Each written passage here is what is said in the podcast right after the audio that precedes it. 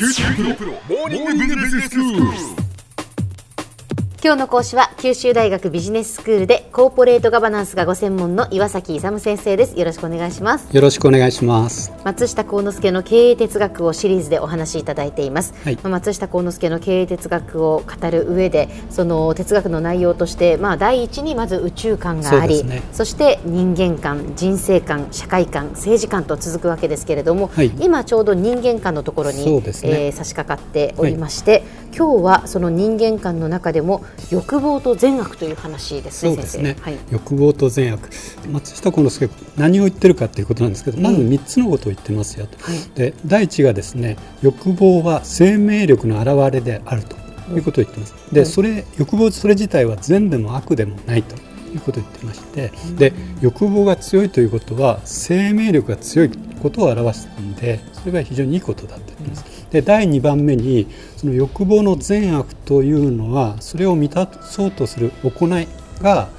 お互いの社会全体にとって繁栄とか平和とか幸福を進めるものかそうでないものか損なうものかによって決まるよと言ってます。で第3にですね学問とか教育とか宗教もこの欲望をどう正しく発露させていくか適正に導くところにその意義がありますよと。いうことでその欲望が生命力なのでその生命力が躍動し生き生きとした生活が営まなければなりませんよということを3つのことを言ってるわけですね。うんうん。で欲望ということなんですけど、はい。これ非常にあ欲欲が深いということですね、うん。悪いようなイメージあるんですけど、そうですね欲望と聞くとね、ええ。あまりこう持ってはいけないものなのかなというような気がしますけれども、うん、で哲学とか宗教とかでいくとなんとなく欲望を抑制するようなイメージありますよね、でも欲望をきれいな言葉別のきれいな言葉で言うとどういう言葉になると思いますか？欲望をですか？きれいな言葉別の。綺麗な言葉欲望って言うとなんか悪いイメージがあるね。いいイメージの言葉に変える。希望ですか？あ希望。夢とか希望なんですね、そうそうそう。だからそれがですね夢希望というと皆さん持ってくださいよ。絶望しちゃいけませんよって言うんだけど欲望っていうと 持っちゃいけないように。で実は同じものなんですよね。要するに欲の本体は汚らしいもんでも悪の根源でもないと。で生命力の表れって生きようとする力が形になったもの。ということなんですね。だから夢とか希望もですねあのそれを持って生きようとするわけですよね。だからそれは表現の違いだけなんですよね。したがって例え話でいくとですね蒸気機関って産業革命の時に蒸気を使っていろんな動力を生み出したじゃないですか、はい。あの蒸気みたいなものが欲望エネルギーまあエネルギーって考えていいと思うんですね。えエネルギーの元が欲望とかですね夢とか希望。それ自体悪でも善でもない。それ以前だったというふうに言ってるわけですね。ええそれってその欲望っていうのはですね松下幸之助によると天与のものと天から与えられたものということなんでそれを持っていることに感謝しなさいと。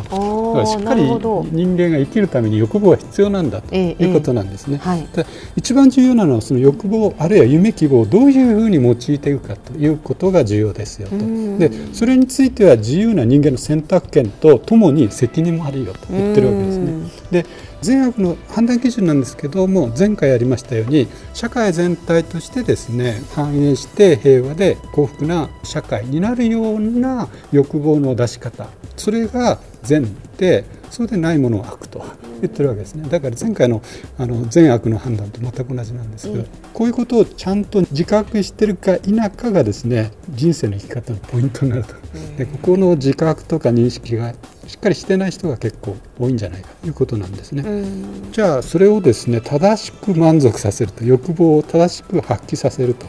いうことなんですけど、ええ。どうしたらいいと思いますか、欲望を正しく発揮させる、うんどうしたらいいんですか先生？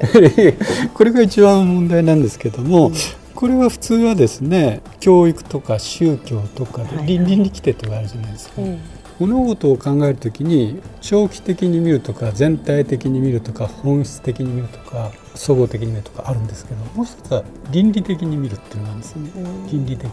要するに正しく社会全体にとっていいかどうかっていうふうに見る、まあ、それを普通やってるのは学校の教育とかですね宗宗教とか、まあ、そういうところがあると思うんですけどもじゃあえー一番理想的な社会っていうのはどういうところかということなんですけどどどういうふうにこの欲望との関係でいくとどうと思いますか、一番うん、理想的な世界って。理想的な世界ですか？うん。結構難しいところですね。もうそれはやっぱりいい欲望が、うんそうですね。みんながいい欲望を持ちそうですね。みんなが過ごしやすい、うん。みんながハッピーな社会であることじゃないですか。ということはですね昔の日本ってそういうことだったんですよ、要するに自分のことよりも他人のことをよく配慮し今でもおもてなしとかなんかでいろいろなこと相手のことをまず配慮しながら自分の行動と決めてますよね。だから自分の自己主張だけじゃなくてですね自己主張はしてもいいんだけどちゃんと社会に対する配慮っていうものがあってそこでおしとやかにやってたわけですそこが西洋思想が入ってきてね自己主張ちゃんとしなくちゃいけないんだという思想で権利だけは主張するけど義務はあんまり果たさないような風潮になってきてるんですけど日本的なものは昔からそういうふうなあれがあったんですね。で一番あのややっぱり理想的な姿ってあのいつも言ってるんですけどよく西洋的な自己実現って自分の能力を発揮してあの何か目的を達成するっていうのは自己実現なんですけど、それをやりながら自分の人生なんで自分の目的を達成することをやりながらかつなんです。かつ社会に貢献していく何らかの形で社会に貢献していく。それが常に一緒になっているという形がベストな社会でそれをあの東洋的に言うと自己完成っていうんですけど、まあ、そういう自己完成の形で人生生きてる人ですね。まあそれが 一番いい理想的な形じゃないかでそうですよね。だって自分の欲望はきちんとこう満たしながらということですもんね。そうそう満たしながらでもその社会のためにもなるということが同時に実現できるっていうことですよね。だからそれを自己自己完成という、うん。あの一つのあれで呼んでるんですけど、まあ、それが一番重要じゃないかということですね。だから昔は伝統的にそれをやってきたというのが日本の伝統なんですね。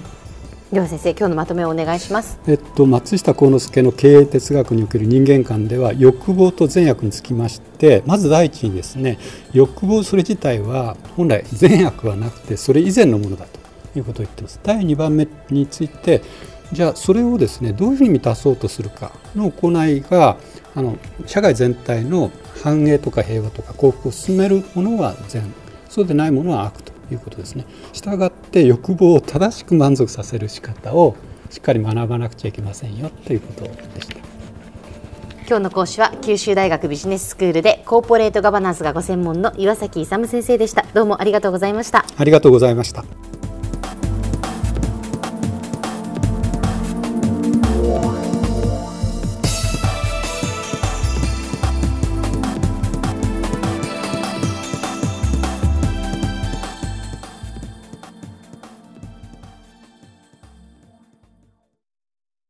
QT プロは通信ネットワーク、セキュリティ、クラウドなど QT ネットがお届けする ICT サービスです。九州中に展開した光ファイバー網を基盤に一番身近なビジネスパートナーとして九州の企業自治体の皆様をサポートします。詳しくは QT プロで検索を。